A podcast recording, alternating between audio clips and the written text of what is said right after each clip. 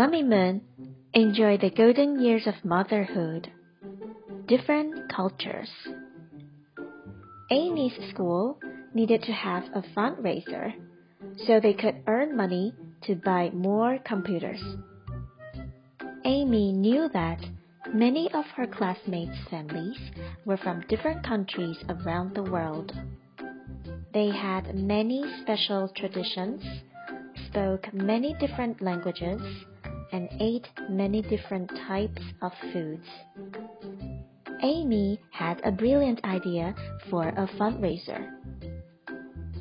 She suggested that every student could bring in their favorite dish and hold an ethnic dinner night. She knew parents and members of the community would be glad to pay money in order to try foods from all of the world.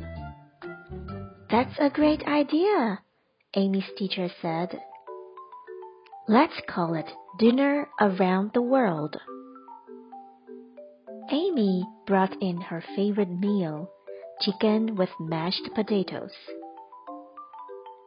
Her friend Amina was from Ethiopia, an African country.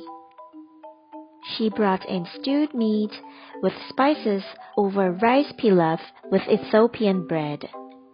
Ibrahim from Morocco brought in a dish of spiced grilled lamb over the white rice with fried eggplant and hummus with pita bread.